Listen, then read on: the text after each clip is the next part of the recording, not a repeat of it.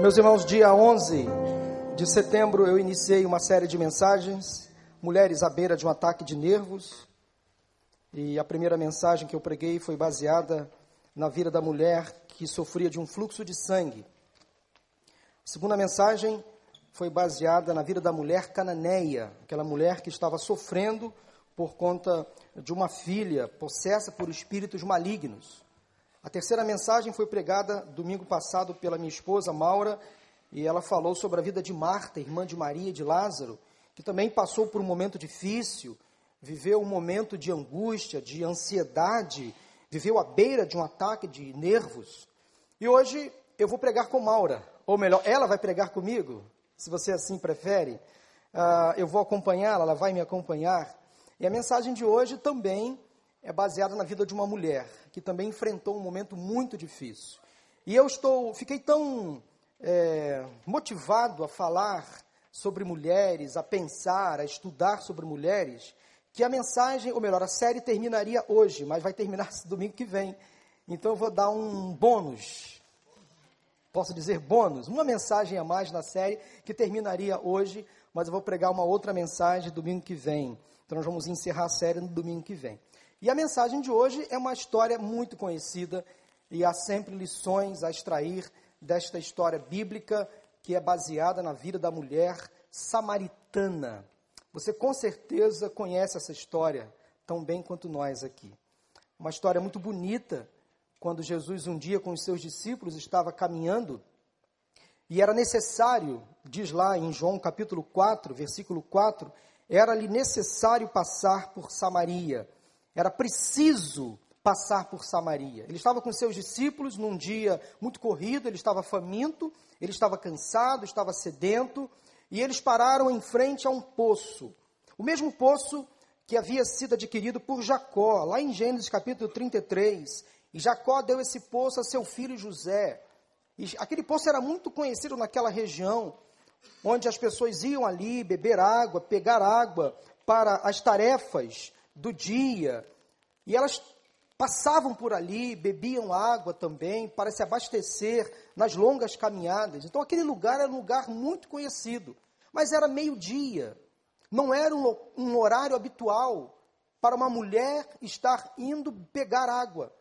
Porque, convenhamos que naquela época, inclusive nos dias de hoje, pessoas que têm poços em casa ou cisterna, geralmente as mulheres que são donas de casa buscam água nas primeiras horas da manhã, para fazer as primeiras tarefas domésticas, para fazer o café, para cozinhar, para lavar, não ao meio-dia. E vocês vão entender o porquê que esta mulher foi ao meio-dia buscar água naquele poço. Mas era necessário também que ela fosse naquele poço, naquele horário, porque ela teve um encontro com Jesus Cristo.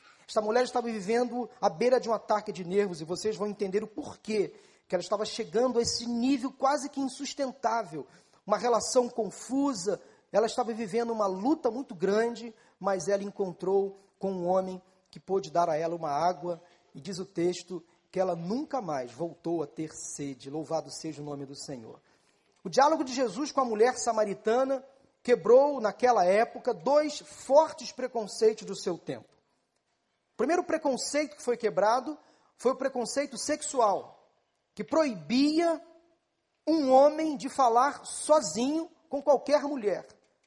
Não havia essa possibilidade. Tanto homens como mulheres conversavam sozinhos, eles eram vistos com olhos confusos, preconceituosos, principalmente para a mulher. Ela não poderia conversar sozinha com um homem. E o segundo preconceito era o preconceito racial, que separava judeus dos samaritanos, judeus de Jerusalém e judeus de Samaria.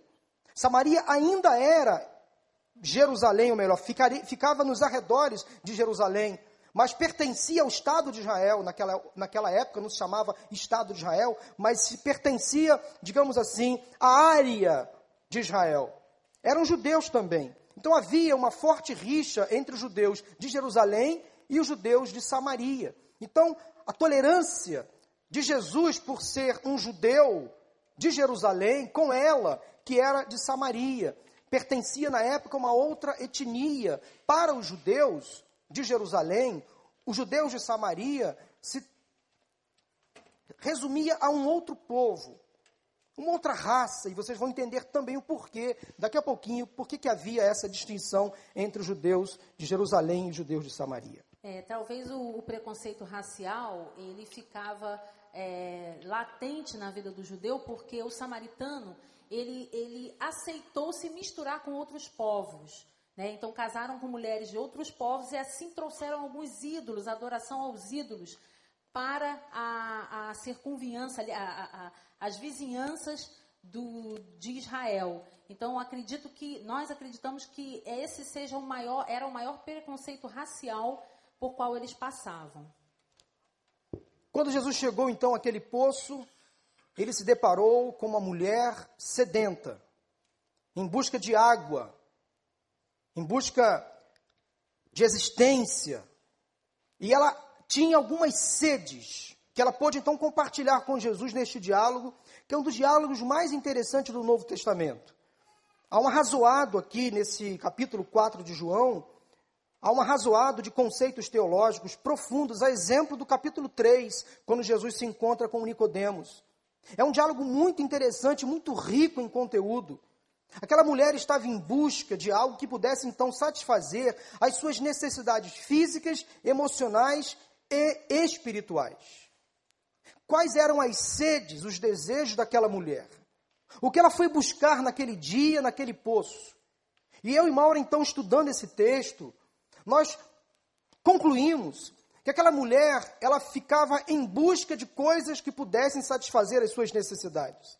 Ela era uma cavadora de poços. Entendam essa expressão. Ela era uma cavadora de poços. E qual era o primeiro poço que aquela mulher buscava abrir?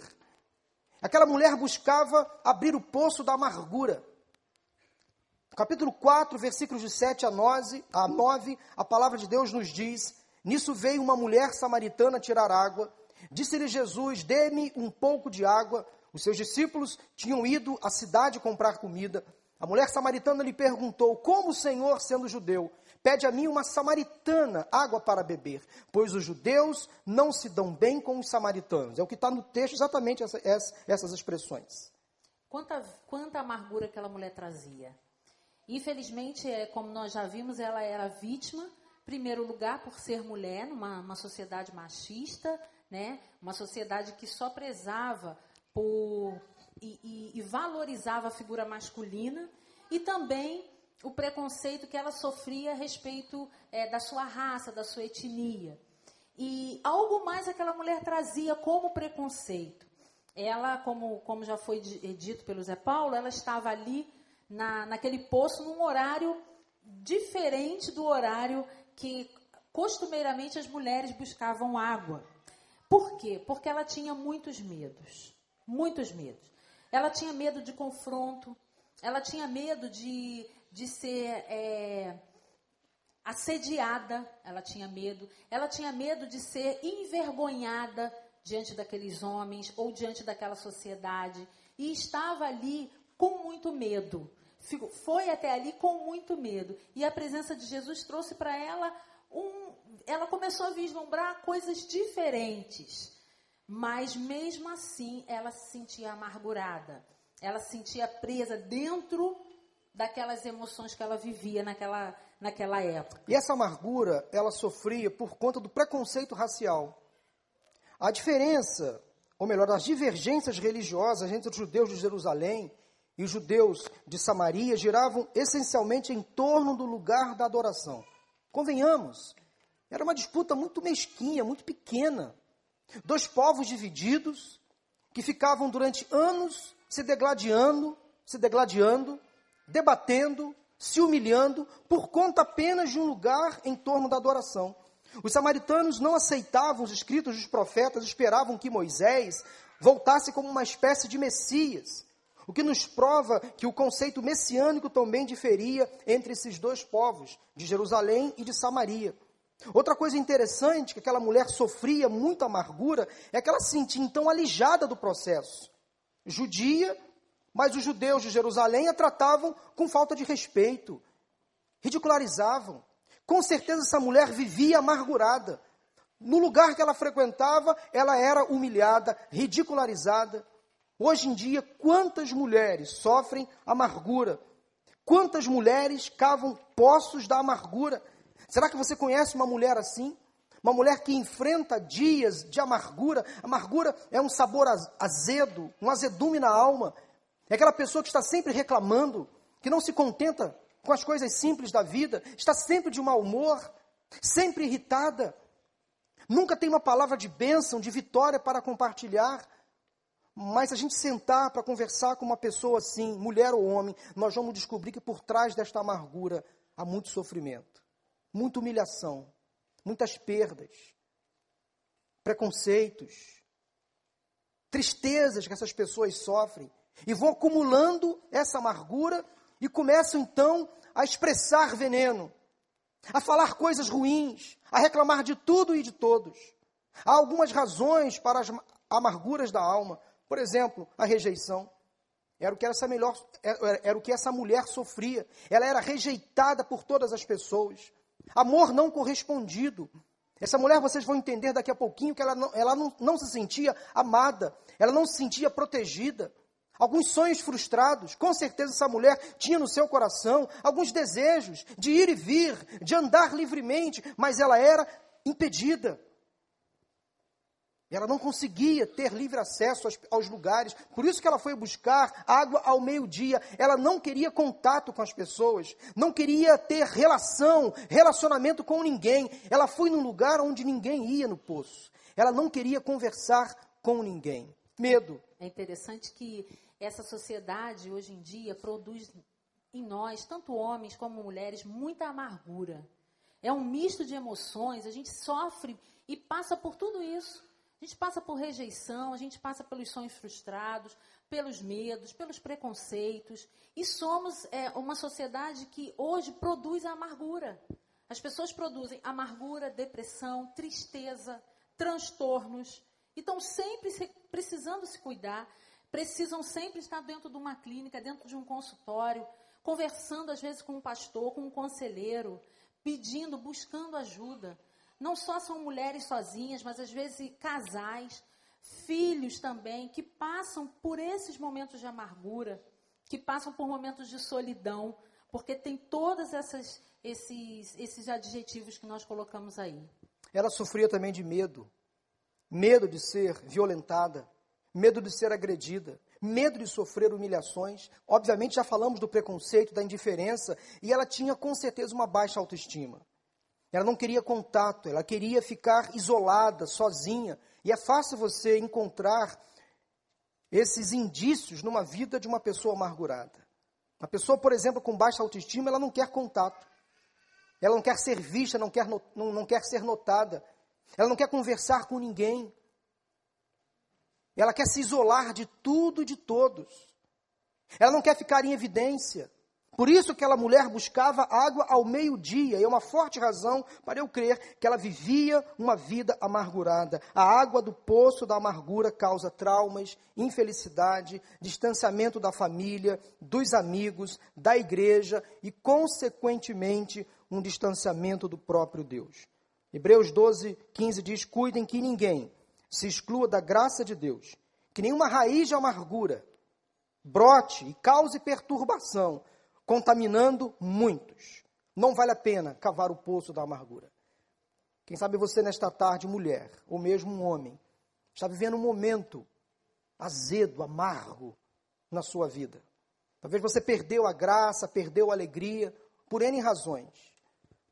Mas eu creio que você, nesta tarde, pode ter um encontro com o um nome doce, o nome de Jesus Cristo, que pode transformar esta alegria num novo momento para você viver primeiro poço que essa mulher cavava era o poço da amargura.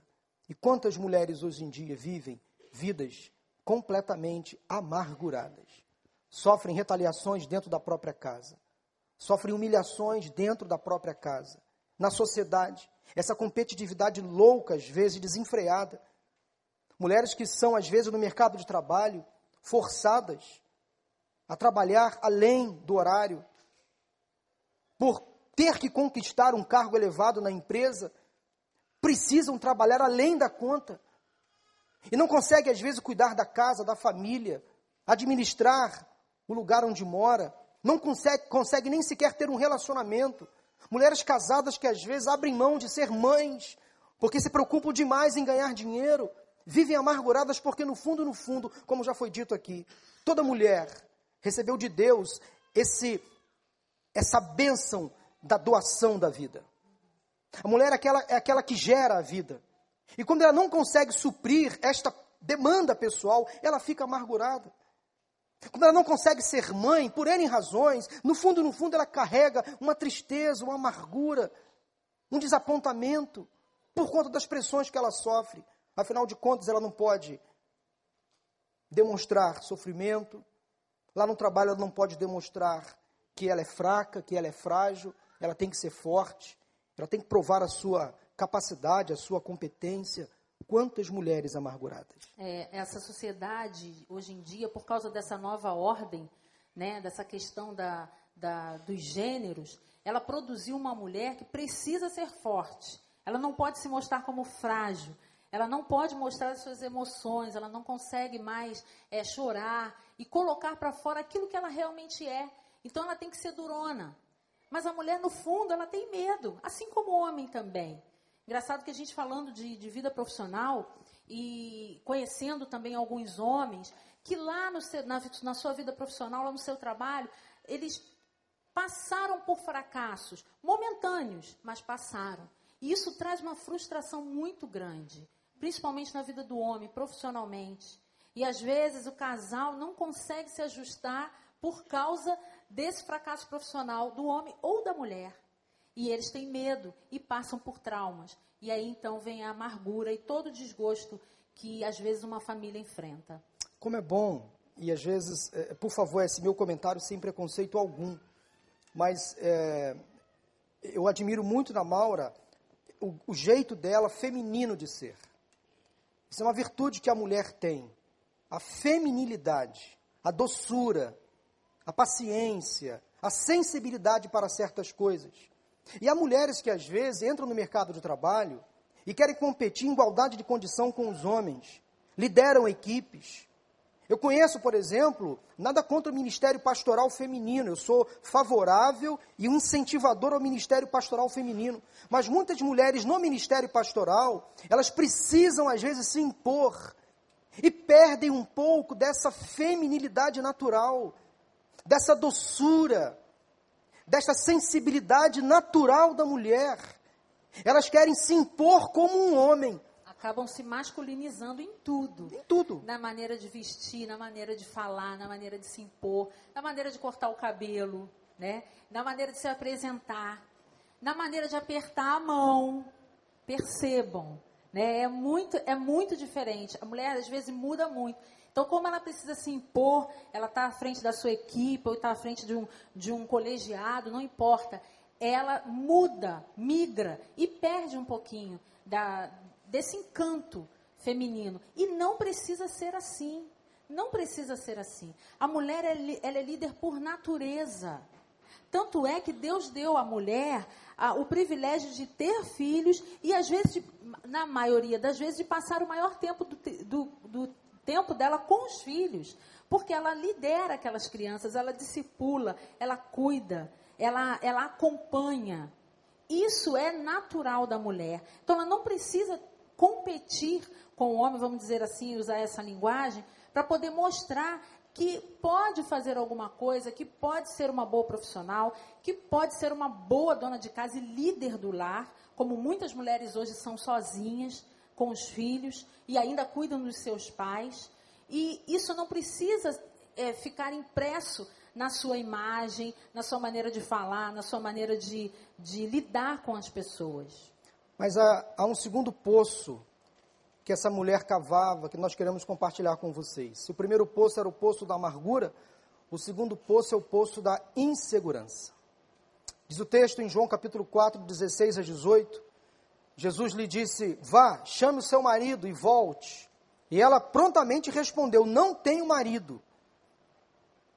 Disse-lhe Jesus: Você falou corretamente, dizendo que não tem marido. O fato é que você já teve cinco. E o homem com quem você agora vive não é o seu marido. O que você acabou de dizer é verdade. Esta mulher havia sido casada, teoricamente, ou melhor, ela havia tido cinco relacionamentos. Ela estava num sexto relacionamento. Ela continuava insegura, continuava confusa. Aqueles homens, com certeza, machucaram. Trataram, era muito mal. Talvez já violentaram. E ela não conseguiu ter uma boa referência masculina. Olha a dificuldade que ela teve para aceitar conversar com Jesus. Ela poderia pensar na sua ingenuidade, na sua ignorância. É mais um. Mais um homem que passa pela minha vida. O que, que ele quer? Eu estou aqui sozinha com ele. Olha como ela precisou desconstruir uma série de preconceitos que ela carregava, de tristezas acumuladas, amargurada amargurada no coração, agora sofrendo da insegurança, Homem para ela era um inimigo, era um aproveitador. Eram homem, homens que só queriam saber do corpo dela, da beleza dela, usufruir daquilo que ela poderia oferecer, mas ela não tinha segurança alguma neste sexto relacionamento. Quantos fracassos mulheres acumulam quando não conseguem ter segurança nos seus relacionamentos conjugais? Gênesis nos ensina que a mulher vem do homem e ela não é independente dele. E a todo tempo a gente quer esquecer isso.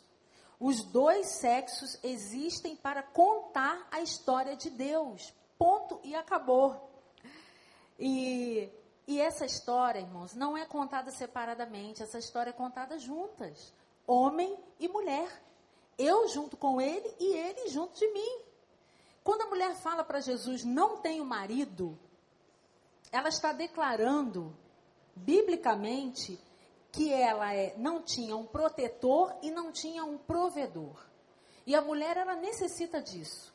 Por mais que ela seja orgulhosa e diga que não, dentro do, relaciona, do, do relacionamento conjugal, né, que era a pauta daquele, daquela, daquela, daquele primeiro tópico da conversa de, da mulher samaritana com Jesus, a mulher precisa do provedor e do protetor dentro do lar. Engana-se o homem que acha que aquele relacionamento que eles têm, que não existe nenhuma base, não existe nenhuma base é, civil, vamos dizer assim, né? É, nem como sacramento, nem como contrato, nem como aliança. Engana-se o homem que acha que a mulher se sente segura nesse relacionamento. Não se sente. Eu vou falar isso de todo o coração. A mulher precisa saber que o homem a ama, a protege e cuida dela. E uma prova disso é o casamento. É o contrato. Ah, pastor, mas é só um papel. É, é só um papel. Mas esse papel é uma garantia civil de que os dois estão fazendo uma aliança perante o Senhor. Isso é muito importante para o equilíbrio do relacionamento, para que o relacionamento não fique fragilizado. E alguns casais nos procuram e, e tem vários problemas de relacionamento. Às vezes já convivem durante algum tempo juntos, alguns anos até. E a primeira coisa que nós perguntamos é: qual é a situação civil de vocês? Como vocês estão? Vocês estão casados? Vocês já regularizaram a situação? Porque isso é necessário, não é uma bobagem. Hoje em dia está assim, ficou. É, é, é bobo. Ah, tem necessidade, a gente não precisa regularizar. Precisa sim. Porque no fundo, no fundo, deixa eu fazer uma meia-culpa masculina. No fundo, no fundo, quando um homem vive com uma mulher e não quer regularizar a situação, no fundo, no fundo, lá no inconsciente, ele está emitindo a seguinte mensagem: Eu não quero ter problemas com ela no futuro, caso eu me separe dela. Em caso de um divórcio, um papel vai complicar muito mais a nossa separação. Então, esse homem já não está dando o devido valor ao relacionamento. Isso causa insegurança. Quantos homens se omitem neste papel de ser o protetor, o provedor da casa, o cuidador da sua esposa? O homem não pode abrir brecha. Tem que ser seguro na, na, nas suas palavras, nas suas convicções. Toda mulher se sente bem quando ela tem um marido que a ama, que a protege, que cuida dos filhos que vai para o trabalho e ela tem certeza que ele vai voltar, não vai dar uma esticada, não vai ficar até algumas horas além, passeando por aí. frequentando bares. Toda mulher se sente segura quando ela tem no final de semana um marido ao seu lado, que conversa com ela, que é amigo. Quantos homens se omitem desta responsabilidade? Mulher, aprenda a selecionar os homens da sua vida. Quantas mulheres solteiras que vivem como casadas, querem ter um homem, mas não querem ter um marido. Querem ter um homem, mas não querem ter um marido. E para ter marido tem que pagar o preço, tem que se impor, tem que dizer: Eu não quero me relacionar assim. Uma vez uma jovem da nossa igreja procurou a gente. Ela estava vivendo com um homem que não queria assumir um compromisso. E ela querendo se casar com ele. E ela amava aquele rapaz. Mas ela chegou o um momento, mesmo amando, ela teve que abrir mão daquele relacionamento, porque ele não queria oficializar o relacionamento. Olha, é muito fácil para um homem ter muitas mulheres ao mesmo tempo, mas como isso traz sofrimento para o homem e também para a mulher. É engraçado que a gente, quando fala disso, as pessoas argumentam: ah, mas no casamento, se tiver tudo de papel passado, hum. não, não quer dizer que não vai ter problema? Vai. Vai ter problema sim. Eu queria contar uma experiência nossa, a gente sempre fala no curso de noivos, e, e foi um, uma experiência pessoal e, e eu vou falar para vocês o que aconteceu no nosso primeiro ano de casamento. Nós nos casamos em 95, 1995, no dia 18 de março. É a história do radinho de pilha? É. Ah.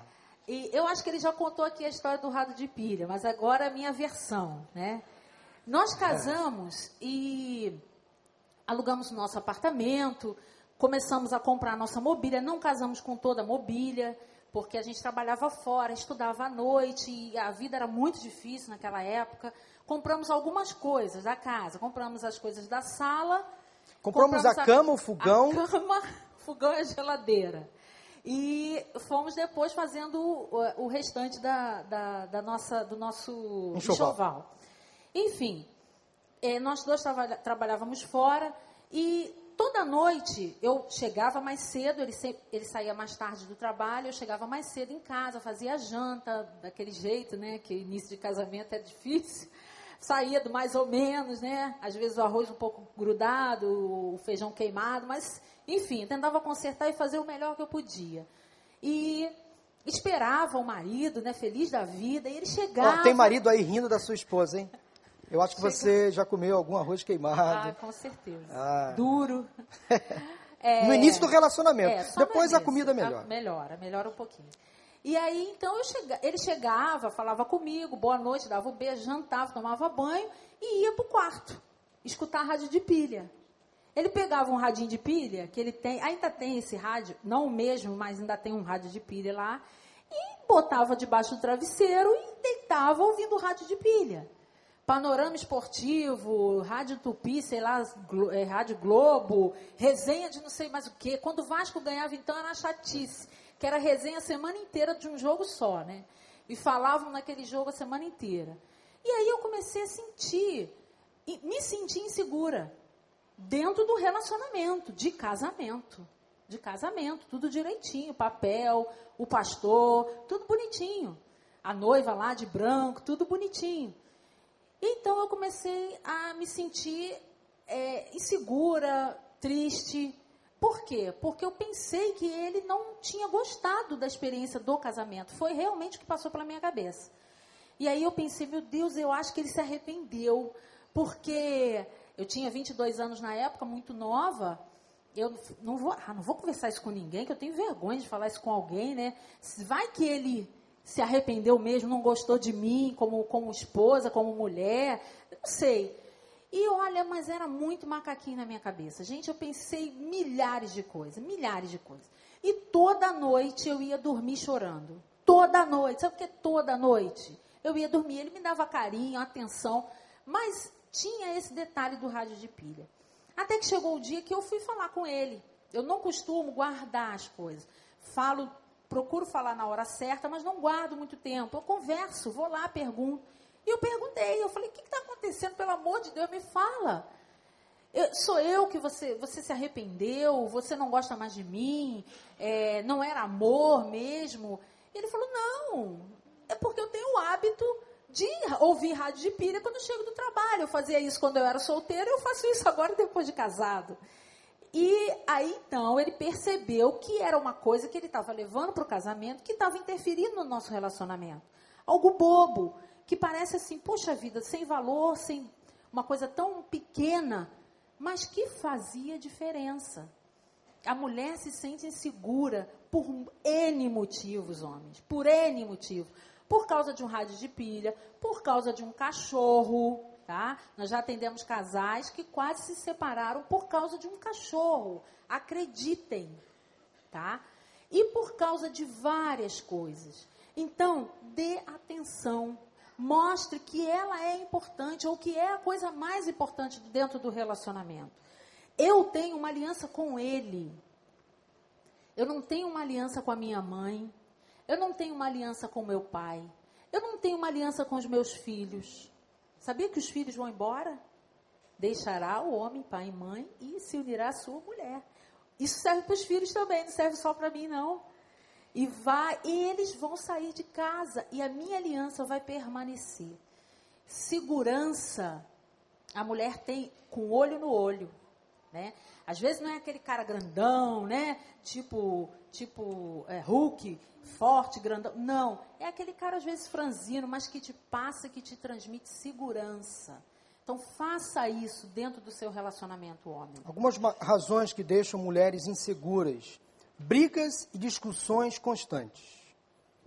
Relacionamentos que vivem num rame-rame que não tem fim.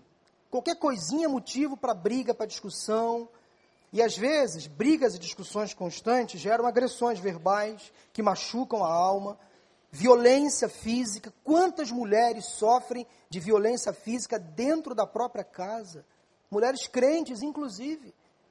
E vai aqui um recado aos homens que estão aqui presentes. Tratem suas esposas com honra.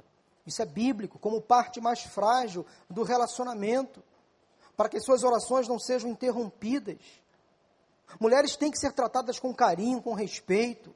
Infidelidade conjugal é uma outra causa que gera muita insegurança. Falta de afeto, de abraço, de carinho, gestos afetuosos. Às vezes é um simples encostar. Isso causa, traz à mulher aquela sensação de, puxa vida, ele me ama. Eu tenho o hábito de dormir com Maura sempre ou pezinho ou mãozinha dados. Ou lá embaixo ou aqui em cima. A gente pode estar virado um para um lado, outro para o outro. Graças a Deus a nossa cama hoje é maior, já foi pequenininha, né? Já foi quase uma cama de viúva. Hoje é uma cama é, king, king, king, Queen. Queen, Queen, King. Naquela época só tinha uma, uma, uma medida só de padrão. colchão. Mas hoje em dia os colchões estão aumentando. Graças a Deus, às vezes ficamos um, eu no norte e ela no sul. Mas, ó, pezinho tá encostando. Mãozinha tá lá. Gente, isso faz bem. De vez em quando dorme com costela a costela, é, conchinha. Mas como é bom, como isso traz segurança, não só para a mulher, mas para o homem também. Isso é muito bom quando o casal tem afeto, tem carinho, tem abraço, tem beijo. E não só na frente dos outros, não. Porque aqui é muito fácil eu ser um bom marido para Maura, tratá-la bem na frente de vocês. Mas lá em casa eu tenho que ser esse espelho. O que eu sou aqui eu tenho que ser em casa. Porque se eu não sou em casa o que eu sou aqui, o que eu sou aqui perde a legitimidade, perde a autoridade. Eu tenho que ser lá o que eu sou aqui. Se eu estiver mentindo, ela me corrige. Eu procuro ser um marido atencioso, carinhoso, prestativo, não sou perfeito. Mas é como é bom a gente perceber que tem esse carinho, esse afeto dentro de casa. Beijo, abraço faz parte da relação. A falta de diálogo. Homem, a sua mulher, você que é casado, é a sua melhor amiga. É a sua melhor amiga. Converse, abra o coração. Falta de perdão. Quantos casais vivem, às vezes, uma vida inteira alimentando mágoas, ressentimentos, situações que não são corrigidas, que não são acertadas. Basta pedir perdão, eu errei, por favor, me, acerte de, me, me aceite de novo. Terceiro poço que essa mulher carregava era o poço da religiosidade. João 4, 19 a 21 e 24. Disse a mulher: Senhor, vejo que é profeta. Nossos antepassados adoraram neste monte. Mas vocês judeus, vocês judeus dizem que Jerusalém é o lugar onde se deve adorar. Ou seja, havia uma celeuma, uma disputa tola, pequena, mesquinha. Os judeus de Jerusalém diziam: não, o templo é o melhor lugar para adorar. Os judeus de Samaria diziam: não, aqui no monte é o melhor lugar para adorar. Jesus declarou: crê em mim, mulher. Está próxima a hora em que vocês não adorarão o Pai, nem neste monte, nem em Jerusalém. Deus é espírito, e é necessário que os seus adoradores o adorem em espírito e em verdade. Interessante as perguntas que a mulher samaritana faz a Jesus, né? Perguntas teológicas profundas. E ela mostra ali essa veia latente de religiosidade que a mulher tem. Isso é natural na mulher. Eu falei aqui semana passada a respeito de Marta e um pouquinho de Maria. A mulher é religiosa por natureza. A mulher é mais devota, ela é mais é aplicada na leitura da palavra, na oração. Ela é aquela pessoa que você pode contar que Deus está sempre contando com ela. Se você pega uma igreja em qualquer lugar do mundo, a maioria são mulheres, porque a mulher tem essa natureza religiosa e a mulher samaritana tinha isso e mostrou isso a Jesus. E as perguntas, as indagações que ela trouxe foram indagações profundas, teológicas, de verdade. Jesus não teve nenhum tipo, nenhuma outra discussão como essa com um homem na Bíblia. Né? Ele conversou com, com Nicodemos um pouco antes, mas não tão profundamente como ele conversa com a mulher samaritana. A mulher tem isso latente. E às vezes os, os homens se omitem porque a mulher tem essa religiosidade latente. Mas a religião, por si só, ela é algo oco, vazio sem fundamento. Jesus deve ser o centro da nossa religiosidade. Ele é o foco. Eu estou olhando sempre, devo estar sempre olhando para Ele. Não adianta ser religioso e não cumprir o que está aqui na palavra do Senhor. Não adianta vir à igreja, vir aos cultos, fazer aquilo que precisa ser feito, né? Como bater um ponto, ou estar aqui manhã ou noite, ou manhã tarde, ou tarde ou noite, não importa. O que, eu, o que importa é louvar de coração a Jesus como Senhor e Salvador. Essa mulher samaritana conhecia muito sobre a sua religião. Muito, mas pouco sobre Deus. Muito sobre culto, sobre as tradições, mas pouco sobre a adoração. Ela conhecia muito sobre os rituais religiosos, mas pouco sobre uma espiritualidade realmente relevante e eficaz. Há muitas pessoas hoje homens e mulheres na mesma situação. Creem que apenas frequentar a igreja, assistir aos cultos são suficientes. Creem que as tradições e costumes da sua religião vão levá-las ao céu. São pessoas que acham que ah, os meus pais são crentes, eu sou, sou salvo. Não. São pessoas que, por exemplo, acreditam que as boas obras, as penitências ou as promessas vão garantir um lugar na eternidade. A Bíblia é muito clara: pela graça sois salvos por meio da fé. Isto não vem de vós, é dom de Deus. É uma religião que, por exemplo, acredita que a caridade, as boas obras levam para o céu. Há uma outra religião que acredita que a penitência leva para o céu. Há uma religião que, le que leva a, a, o indivíduo a crer que ela, mudando de corpo, vivendo de novo, de novo, voltando, ela vai atingir um karma perfeito até atingir um nível de espiritualidade saudável. Boas obras não salvam. Na religião não salva. O que salva é Jesus Cristo. O que salva é Jesus Cristo. A religião não salva ninguém. Em nome de uma religião, muitos matam e morrem. Religião sem Cristo, sem a cruz, é religião vazia e sem esperança. Porque Jesus é o caminho, a verdade e a vida. Ninguém vem ao Pai, e Ele mesmo diz, a não ser por mim. E há caminhos que ao homem parecem ser bom, mas o final conduz à morte. Quais são as razões para a religiosidade? A religião vem do latim religare, unir novamente. Religião é diferente de religiosidade. Religiões há muitas por aí. Algumas religiões que levam à morte, que levam ao assassinato. Há religiões que levam ao preconceito, ao ódio. Mas ter uma vida religiosa, às vezes, é muito mais significante, importante. É cumprir na prática aquilo que a religião ensina. Via de regra, todas as religiões levam a Deus, é o que dizem por aí. Todas as religiões são boas, são atraentes, são confiáveis. Mas como existe a prática desta religião? Como está sendo ensinado nesta religião? Amar ao próximo, a entregar a sua vida. A Bíblia é nossa única regra de fé e de prática. E ela não abre mão, não abre margem para outra salvação, a não ser pela pessoa de Jesus Cristo. Não ter relacionamento com Deus. Essa mulher não tinha relação com Deus. É outra razão para uma vida estritamente religiosa, sem esse apego à religião. Conhecer muito sobre a religião, mas pouco sobre Deus e a sua vontade. Isso é fundamental. Para termos uma vida espiritual relevante, é preciso saber o que Deus quer da minha vida. Como eu preguei hoje pela manhã, é fazer com que a nossa história se encontre com a história de Deus. Essa mulher tentava preencher o vazio do coração em fontes que não agradavam a Deus, que não estavam em concordância com a vontade de Deus. E ela tinha dificuldades para reconhecer Jesus Cristo como o único Senhor e Salvador. Só no final, do meio do diálogo para o final, que ela de fato reconheceu que aquele homem era um profeta. Era o próprio Deus, o Messias. E ela foi alcançada por uma palavra que veio de Jesus, que trouxe a ela significado, que trouxe a ela resposta.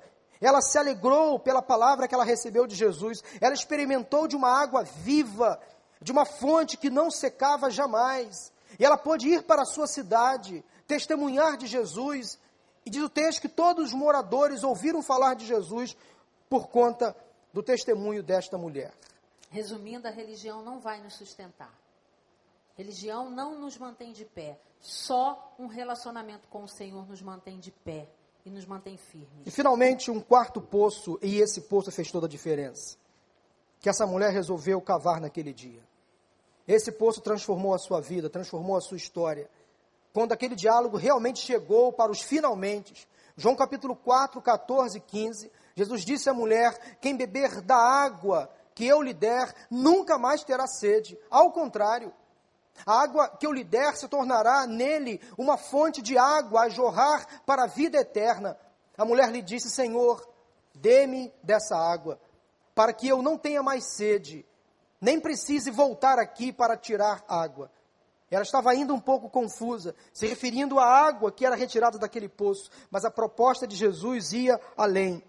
Uma mulher marcada então pela vida, uma mulher marcada pela rejeição, uma mulher marcada pelo desequilíbrio, por várias desilusões. Ela encontrou alguém que não a condenou, mas um amigo que a compreendeu e mostrou um novo estilo de viver. E quais são os resultados de uma mulher, de uma pessoa que encontra água viva? Ela é amada, ela é aceita, essa pessoa é transformada, passa a viver uma vida equilibrada, ajustada, ela tem liberdade para ir e vir, como aquela mulher fez. Ela foi correndo para Samaria comunicar aos moradores que ela tinha encontrado uma pessoa que trouxe resposta às suas inquietações. Ela saiu de uma vida completamente distante, desequilibrada, sem esperança, para uma vida racional. Ela passou a se tornar então autoconfiante, segura ela teve esperança, ela teve fé, ela teve a sua relação restaurada, ela passou então a testemunhar com fé e alegria, a partir daquele encontro que ela teve com Jesus Cristo. Como disse, uma mulher então marcada pela vida, pela rejeição, por várias desilusões, e que encontrou em Jesus uma pessoa que a tratou com respeito. Aquele homem que ela encontrou lá naquele poço ao meio-dia, não tinha nada a ver com os outros homens que passaram pela sua vida. Engraçado que a teologia que ela seguia, a religiosidade que ela seguia, só provocava nela uma culpa. Ela não tinha alegria. Algumas mulheres passam por isso. São religiosas demais, se sentem culpadas demais e acham que o prazer, a alegria é sinônimo de pecado. E aí elas não querem isso para elas. Então, quando Jesus apresenta a mulher samaritana uma nova vida, uma água viva, ele passa a dizer para ela: olha, é autêntico ser feliz, é autêntico ter alegria. Então, mulher, é autêntico ser feliz, seja feliz. Cuide da sua vida emocional, cuide da sua vida espiritual. Dê um jeito na sua, na, na, faça uma faxina na sua vida. Faça uma faxina naquilo que ficou lá atrás, naquilo que está escondido, no seu passado. e viva de maneira plena, de maneira alegre. Não se sinta culpada. Daqui para frente, daqui para frente, seja feliz. Se agarre com Deus, faça coisas que o Senhor aprova. Que o Senhor, está, é, é, que, que o Senhor esteja dizendo sim. Não que Deus diga não. E que a sociedade aponta. Cuide de você e seja feliz, sem medo. Sem medo, sem culpa. Peça ao Senhor esse discernimento. Mulher, homem, troquem os três poços anteriores pelo poço de água viva. Essa água que não para de jorrar, que proporciona restauração, perdão, equilíbrio, vida nova. Muitas pessoas, conforme nós colocamos aí, têm seus projetos destruídos por circunstâncias diversas, mas recebem de Deus uma segunda chance, como aquela mulher recebeu naquele dia. A sua vida foi restaurada. Samaria nunca mais foi a mesma. A partir da experiência que aquela mulher teve com Deus, Deus deu a ela, Jesus Cristo deu naquele dia, naquele encontro, um novo significado à sua vida, à sua existência. Mas olhem o que nós colocamos agora, um recado para todos vocês. Em nossa caminhada também encontramos pessoas caídas, machucadas, amarguradas, inseguras, marcadas, feridas pela dor, e nós temos a água a oferecer, nós temos o remédio a contribuir, nós temos sim condições de dar respostas a este mundo sedento, sem esperança. É preciso que nós entendamos uma coisa: o Espírito de Deus em nós, a história de Deus em nós, pode fazer com que a história, a história do outro seja alterada, seja modificada. O desafio que nós fazemos para vocês nesta noite é o seguinte: será que você está disposto ou disposta a ser canal de bênção de Deus para a vida de uma pessoa aflita, necessitada, machucada? Nós queremos encerrar esta mensagem cantando um louvor que é baseado, Elaine, nesta, neste versículo. Quem crer em mim, do seu interior fluirão rios de água viva. Existe um rio, Senhor, rio que brota do trono de Deus. Águas que curam, que limpam, que restauram. Eu quero orar por vocês nesta noite. Quem sabe há mulheres que estão conosco aqui hoje, que estão passando por amarguras na alma, cavaram poços da amargura, da insegurança, relacionamentos às vezes sem nenhuma sustentação sem nenhuma base sólida. Quem sabe há homens aqui que precisam dar às suas esposas segurança, legitimidade. Quem sabe há namorados ou companheiros que estão aqui nesta noite que depois desta mensagem querem tomar uma nova decisão. A decisão de sustentar o relacionamento de forma oficial, de forma legal. Marido, Amem suas esposas como convém ao Senhor. Mulheres sejam submissas aos seus maridos, é o que diz a palavra. Mas quem sabe há mulheres aqui ou homens que cavam poços da religiosidade. Frequentam os cultos, os templos, as religiões, em busca de vazios. Mas o nosso coração, ele tem um espaço que só Jesus Cristo pode preencher. E quem sabe há pessoas aqui com vazio no coração, que ainda não ocuparam esse vazio com a presença de Jesus Cristo, Senhor e Salvador. Eu queria orar por vocês. Há mulheres aqui que precisam receber Jesus como Senhor e Salvador. Há mulheres aqui amarguradas, frustradas, inseguras, que precisam receber de Jesus esta força, este equilíbrio que só Ele pode oferecer. Era necessário passar por, por Samaria, porque Jesus queria ter o um encontro com aquela mulher.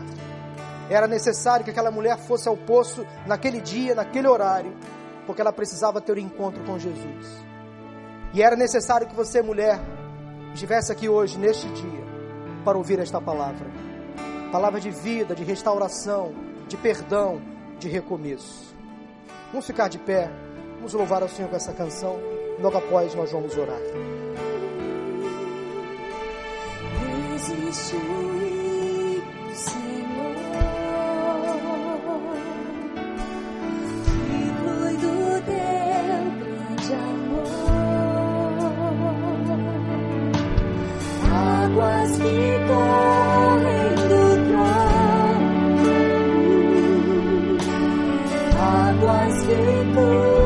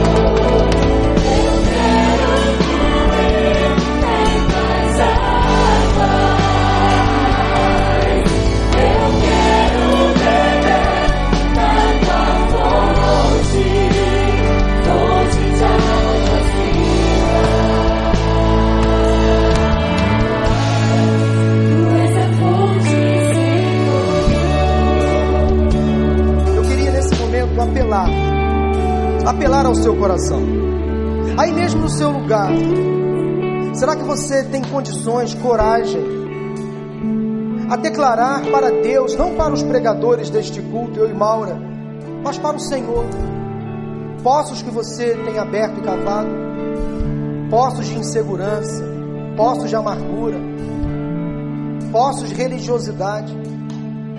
Quem sabe há poços que você cavou ou cavaram para você e você entrou e não consegue mais sair deles. E você se alimenta dessas águas turvas, amargas, águas venenosas, águas que contaminam. Mas nesta tarde está sendo aberto diante de você um poço diferente. Deus abre para você uma fonte que não cessa de jorrar que traz força, equilíbrio, motivação, cura, restauração, perdão, traz salvação. Eu quero perguntar nesta noite, neste lugar, se há pessoas que querem experimentar da fonte de água viva que é Jesus Cristo, fonte que cura, que salva, que liberta, que restaura relacionamentos, que restaura famílias. Quero que- convidar você a levantar a sua mão dizendo, pastor, ore por mim. Eu quero beber desta fonte. Eu quero experimentar desta água que não para de jorrar. Confesse para o Senhor, Deus te abençoe, Deus abençoe. Confesse para Deus, levante a sua mão dizendo: Senhor, eu caí num poço terrível, num poço da depressão, num poço da insegurança de um relacionamento, num poço de tristeza, de amargura interminável. Mas agora, Deus, encha a minha vida com a água viva de Jesus Cristo. Declare isso para Jesus, não para nós, para o Senhor. Abra o seu coração para Deus, Senhor. Cura minha alma, cura as minhas feridas. Abençoa meu relacionamento, Deus abençoe, Deus abençoe. Cura minha alma, Senhor. Tira-me deste poço de destruição, deste lamaceiro de pecado. E coloca-me, ó Deus, num lugar seguro, na tua presença. Eu quero beber da tua fonte, desta água limpa, limpa, que me leva ao trono da graça. Quero beber do teu rio, Senhor. Quero beber do teu rio, Senhor. Sacia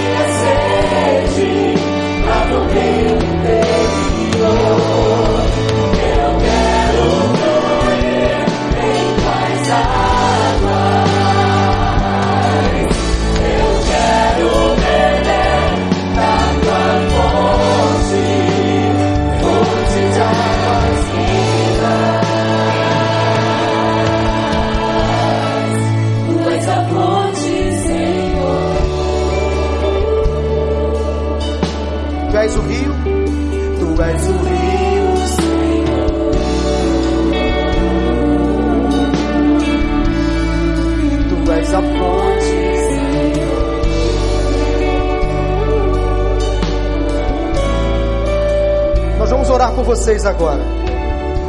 Você mulher, você homem, você que tomou uma decisão hoje, que abriu o seu coração para Deus.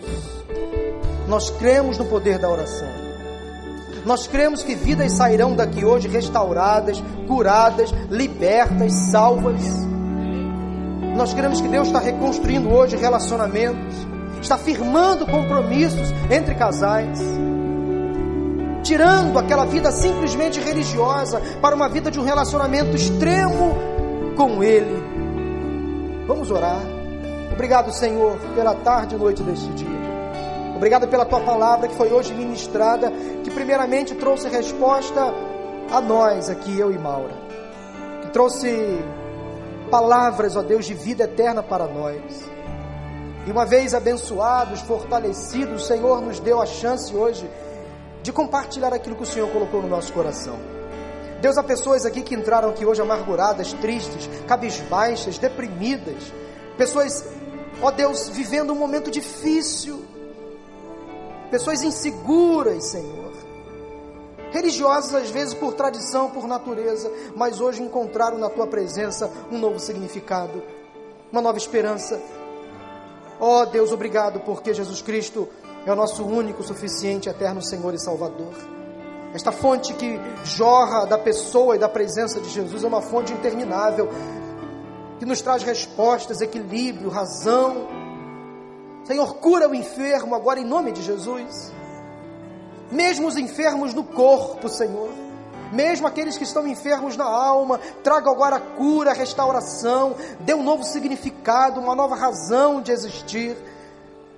Despede o teu pai, o teu povo a Deus agora em paz e em segurança. Conceda-nos uma semana de bênçãos, de vitórias.